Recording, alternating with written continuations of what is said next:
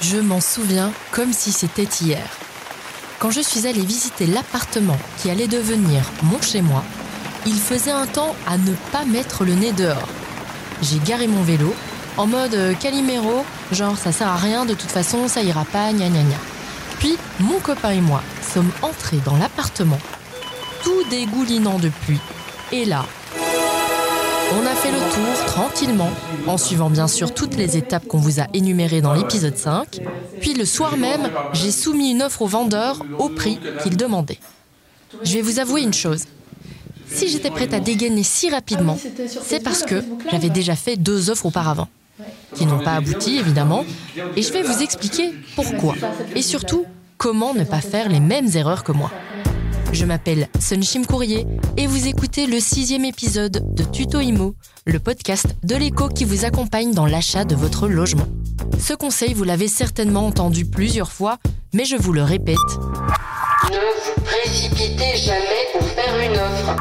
Peu importe que la lumière soit parfaite, que le parquet soit magnifique, le jardin super exposé plein sud et que cinq personnes soient hyper intéressées aussi, une offre vous engage on parle d'une somme très importante, d'un lieu qui potentiellement sera votre maison pour plusieurs années, voire toute votre vie.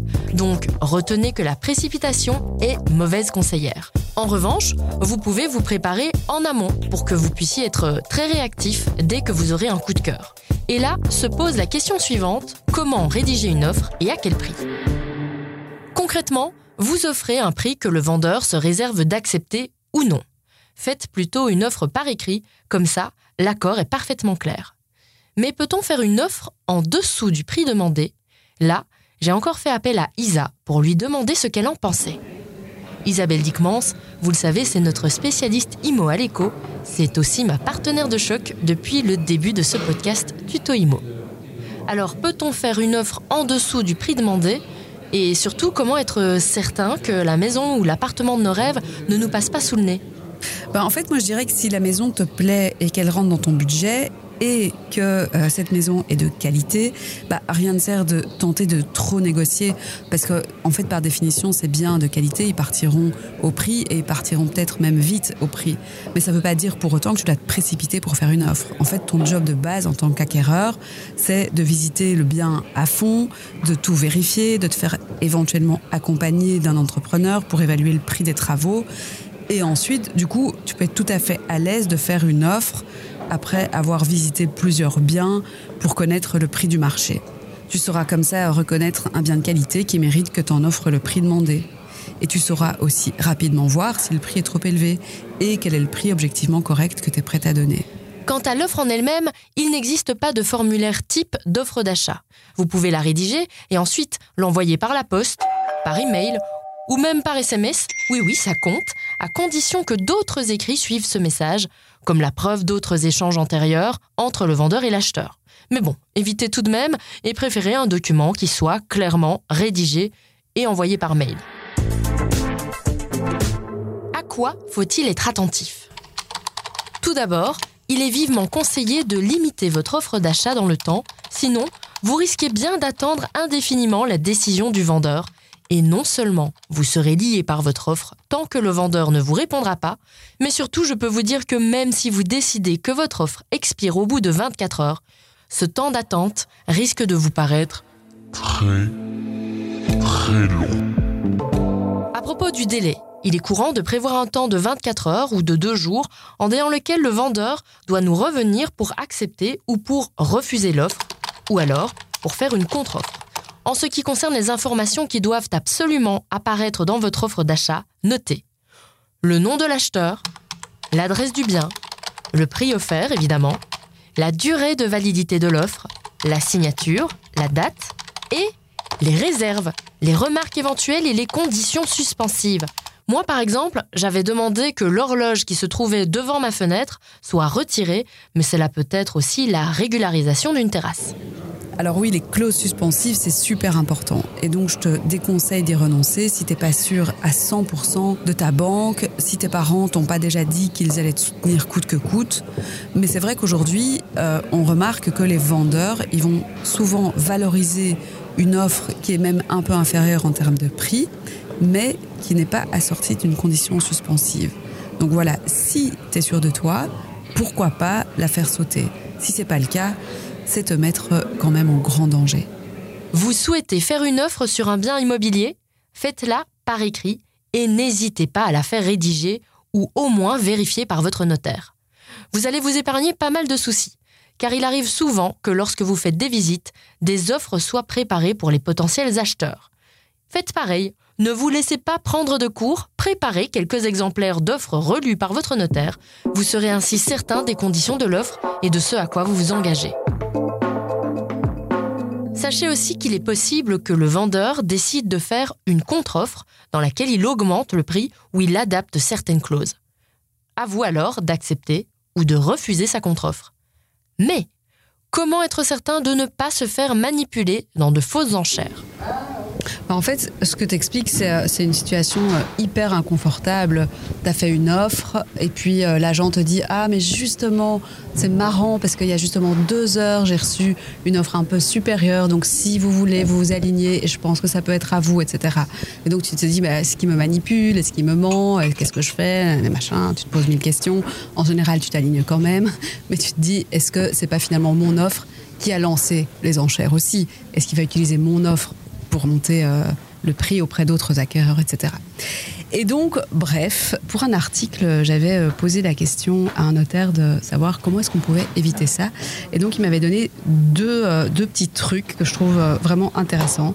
Donc, par exemple, tu peux remettre une offre uniquement liée et limitée au vendeur, qui ne peut être communiquée à personne d'autre. Donc, en fait, ça doit être indiqué dans l'offre et donc, le montant proposé et le document qui sert de base à l'offre ne peuvent être communiqués à personne, en fait. Donc, tu te prémunis qu'on utilise ton offre pour faire monter les enchères. Et l'autre possibilité qui m'a été en fait confiée par un ami notaire, c'est que tu fais pas d'offre écrite, on peut pas utiliser ton offre, et tu dis oralement au vendeur que tu es prêt à mettre tel prix, et tu passes directement à la signature du compromis.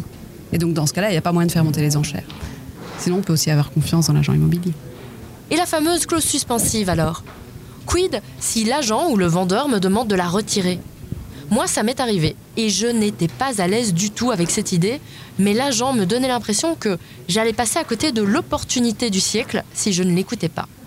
Bah, ce qui est évident, si tu n'es pas à l'aise avec euh, le fait d'enlever une clause suspensive, bah, tu l'enlèves pas. Donc euh, ça, c'est vraiment la base. Et dans un contexte de vente euh, via agence, c'est vrai qu'il y a parfois certaines pressions qui peuvent s'exercer. Donc certainement, c'est pas l'agent qui est dans tes comptes et c'est pas lui qui est dans ta situation financière. Donc il faut garder ton cap. Maintenant, si la banque t'a donné son go pour euh, ton emprunt, si tu as tes parents derrière à nouveau, si tu es sûr de ton coup, pourquoi pas faire sauter la clause suspensive? Ça dépend un peu de ton, de ton appétit pour le risque, parce que malgré tout, il y a un petit risque que les choses se passent mal. Tu sais jamais ce qui peut arriver. Dans ce cas-là, tu risques de perdre ton acompte de 10%. Et encore, j'ai envie de nuancer, parce que certains notaires m'ont déjà dit qu'en général, le vendeur, au lieu de réclamer en fait cet acompte, ce dédommagement, il va plutôt dire on va vite passer à autre chose et euh, je le remets tout de suite en vente pour euh, régler la situation. Et enfin, que se passe-t-il si vous voulez renoncer à votre offre? Car oui, ça peut arriver. Mais quelles sont vos options? Eh bien, tant que le vendeur n'a pas accepté votre offre, et donc pas contresigné celle-ci, vous pouvez y renoncer. Mais dès qu'il aura accepté et contresigné, il ne sera plus possible de changer d'avis. L'offre d'achat devient alors définitive, sauf si les deux parties se mettent d'accord. Alors je vous souhaite de tout cœur que cela ne vous arrive pas, mais si c'est le cas, sachez que se faire refuser son offre fait partie du jeu. Personnellement, ça m'est arrivé deux fois. Bon, vous serez très certainement déçu, mais ne vous découragez pas et retournez, quand vous le voulez, à la case recherche. Si le vendeur signe votre offre, alors... Bravo, vous venez de franchir une étape importante vers la concrétisation de votre projet de maison ou d'appartement. Maintenant, que se passe-t-il? Et oui, car attention, tout ne s'arrête pas à cette étape, même si c'est l'une des plus importantes. Vous allez vous appuyer sur votre notaire et même aller plusieurs fois en son étude. Il doit devenir votre référent Si vous avez bien suivi l'épisode 4, vous avez déjà fait un tour chez lui une première fois avant les visites. Mais si vous n'en connaissez pas, demandez autour de vous car c'est vraiment important que vous établissiez une véritable relation de confiance avec votre notaire. Car il faut signer un compromis de vente rapidement après la contre-signature de l'offre, c'est le moment où les clauses du compromis servent également de base à l'acte notarié. Il est donc important que le compromis de vente soit établi de la manière la plus claire et la plus complète possible. Solliciter l'aide d'un notaire ou d'une notaire est par conséquent conseillé et n'occasionne normalement aucun frais supplémentaire. Et nous, nous allons nous rendre chez David Indeke à Bruxelles. Bonjour Bonjour, bonjour. Asseyons-nous. Donc voilà, euh, y, il y a toute une série de documents qui doivent être joints à l'offre. Est-ce que vous pouvez nous les, les Pour que l'offrant soit parfaitement informé, euh, il doit recevoir le certificat énergétique, le PEB. Il est censé recevoir aussi les renseignements urbanistiques relatifs aux biens qu'il acquiert. Il doit en outre, si c'est un appartement, être en possession euh, des informations utiles quant à la copropriété, les derniers procès-verbaux des assemblées générales. Est-ce qu'il y a des arriérés? Est-ce qu'il y a des euh, appels de fonds importants pour des travaux dans la copropriété? C'est une partie des documents. Il y en a d'autres qui sont généralement transmis lors du second step, c'est-à-dire le compromis. Et là, on parle de l'attestation de non-pollution du sol. Il y a aussi certificat euh, d'absence d'amiante en région flamande et j'en passe. Il y a toute une série de documents, mais la liste est très très longue. Ah, La liste est très très longue. Et est-ce que vous nous conseillez de vérifier ou est-ce que, à partir du moment où le notaire. euh, Surtout pas, c'est le rôle du, notaire. Il faut profiter de ces services qui sont normalement gratuits. Et donc, il faut surtout pas hésiter à contacter euh, avant même d'avoir trouvé son bien immobilier, son notaire, afin d'être éclairé sur les points d'attention qu'il faut avoir. À part euh, le prix, le mode de paiement et, le montant de la compte, euh, est-ce que le compromis doit prévoir euh, d'autres mentions? Absolument. Je dirais qu'il y a deux parties dans un compromis de vente. Il y a les parties essentielles et obligatoires qui vend, qui achète, à quel prix, quel bien est vendu, avec toutes les informations légales, administratives, urbanistiques, état des sols, et j'en passe. Et puis il y a la partie, et c'est là qu'il faut faire attention, conditions particulières, conditions spéciales qui sont négociées entre vendeurs et acheteurs. Ça peut aller de est-ce que les stores font partie de la vente ou pas?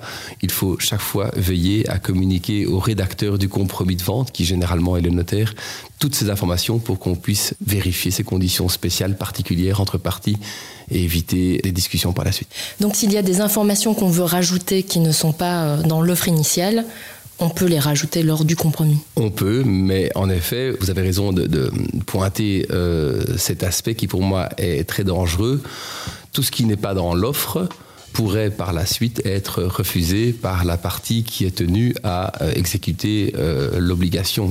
Est-ce qu'on peut aussi prévoir des sanctions si une des parties ne respecte pas ses engagements, par exemple le paiement d'un intérêt de retard ou alors euh, la possibilité de demander la, la résolution de la vente? Oui, on peut et même on doit. Et d'ailleurs, quand bien même l'offre ne prévoit rien, rien à ce sujet, c'est systématiquement prévu dans les compromis de vente, tellement la pratique est ancrée. Et cette sanction peut se diviser en deux parties. La première, c'est en cas de retard de paiement dans le chef de l'acquéreur. Un intérêt de retard alors est dû, euh, qui varie euh, entre 5 et 10% Si c'est le vendeur qui est en retard euh, de livrer le bien, dans ce cas-là, il est aussi tenu au paiement d'un tel intérêt de retard. Ça, c'est la première sanction. La seconde sanction est bien plus grave, c'est si la vente n'a pas lieu. Dans ce cas-là, la partie qui s'estime lésée a le choix entre deux options, soit demander la résolution de la vente avec une indemnité de 10% qui est due, soit demander la vente forcée euh, en justice. En cas de euh, non-réalisation euh, de la vente, la partie qui s'estime lésée a le choix entre deux options. La première, demander la résolution de la vente et obtenir 10% d'indemnité. La seconde, demander la vente forcée en justice. Est-ce qu'il faut euh, forcément verser euh, un acompte au moment de la signature du compromis? Non, légalement rien n'oblige, c'est purement conventionnel. mais la pratique fait que c'est constamment le cas. Et donc ce montant varie entre 5 et 10% la règle étant 10% sauf si l'offrant a veillé dès le départ à euh, prévoir dans son offre que la garantie qu'il paierait serait de 5% Vous dites garantie et pas à compte, c'est important de faire la différence? Oui, super important. Un compte, c'est une avance sur le prix, une garantie, c'est une somme qui est bloquée chez le notaire en garantie des exécutions de l'acquéreur et ce n'est pas une avance sur le prix payé au vendeur. Et pourquoi est-ce qu'il ne faut pas le verser euh, sur euh, le compte du vendeur? Pour toute une série de, raisons. Euh, la première, si jamais la vente n'avait pas lieu, par exemple parce qu'un vice caché était découvert ou parce que l'acquéreur se rend compte que euh, le bien n'est pas en ordre urbanistiquement, que la véranda a été construite sans permis, que sais-je, et qu'il ne veut plus acheter, euh, bonne chance pour récupérer la garantie si elle était versée entre les mains du vendeur. Si le vendeur a disparu dans la nature, second problème. Et le troisième problème, qui est le plus grave, c'est si jamais le vendeur est à ce point endetté que le prix de vente n'est pas suffisant pour désintéresser ses créanciers, dans ce cas-là, l'acheteur ne récupérera jamais son acompte, sa garantie. Après la signature du compromis de vente arrive la dernière étape qui est la signature de l'acte notarié. Il n'y a pas de délai euh, légal qui est fixé. Le seul délai, il est fiscal. Il faut payer les taxes, les droits d'enregistrement dans les quatre mois à dater du compromis en pratique, si un acquéreur fait un crédit, ce qui est souvent le cas, euh, il faut compter euh, minimum un mois et demi, deux mois pour signer l'acte. Vous l'avez compris, cet épisode, c'est sans doute le plus important de cette série. Alors, comment faire une offre? Voici les infos que vous devez retenir. Votre offre doit contenir au moins les informations suivantes. Votre nom, l'adresse du bien, le prix offert, la durée et la validité de l'offre les réserves, éventuellement des remarques et des conditions suspensives, votre signature et la date. Faites-la relire ou rédiger avec l'aide de votre notaire. Une condition suspensive permet à l'offre d'achat de ne pas exister tant que la condition n'est pas remplie. Peut-on la retirer? Non. Il faut être sûr de son coût. Une fois que le vendeur a accepté votre offre, il est probable que le vendeur vous demande de verser un acompte, en général 10% du prix. Cette somme sert de garantie, préférez ce terme d'ailleurs au cas où la vente n'aboutirait pas. Si le compromis de vente est annulé pour une autre raison que celle contenue dans une condition suspensive, alors le vendeur est amené à vous payer des indemnités. Ça fait beaucoup d'informations importantes d'un coup, j'en ai bien conscience. Donc si vous n'avez pas tout retenu, surtout, pas de panique. Dans les notes de cet épisode, je vous fais un petit récapitulatif avec des liens vers toutes les ressources utiles.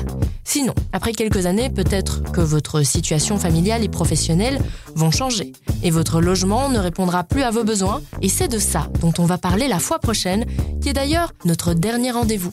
Je m'appelle Sunshim Courrier, cette série est coproduite avec Julie Garrigue et elle est mise en musique par Nicolas Delépine. À bientôt!